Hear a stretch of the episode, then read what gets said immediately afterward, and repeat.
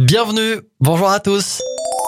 On commence avec un bond en avant pour beaucoup de malades. Un traitement attendu depuis longtemps par les patients atteints d'un diabète de type 1 particulièrement instable vient d'être autorisé par les autorités sanitaires. Après des années d'expérimentation, la greffe d'îlot pancréatique va changer la vie des bénéficiaires.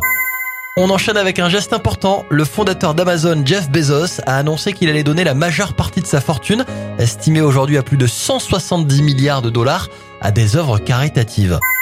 On termine avec une initiative insolite pour favoriser le bien-être au travail. Pour ces employés qui se sentent fatigués mais qui n'osent pas le dire, une entreprise japonaise a créé des badges avec des points de vie inspirés des jauges de vie des jeux vidéo.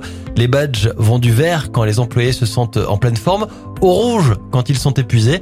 Un système ludique qui permet de mieux comprendre les employés et surtout de veiller à respecter leur santé mentale et physique.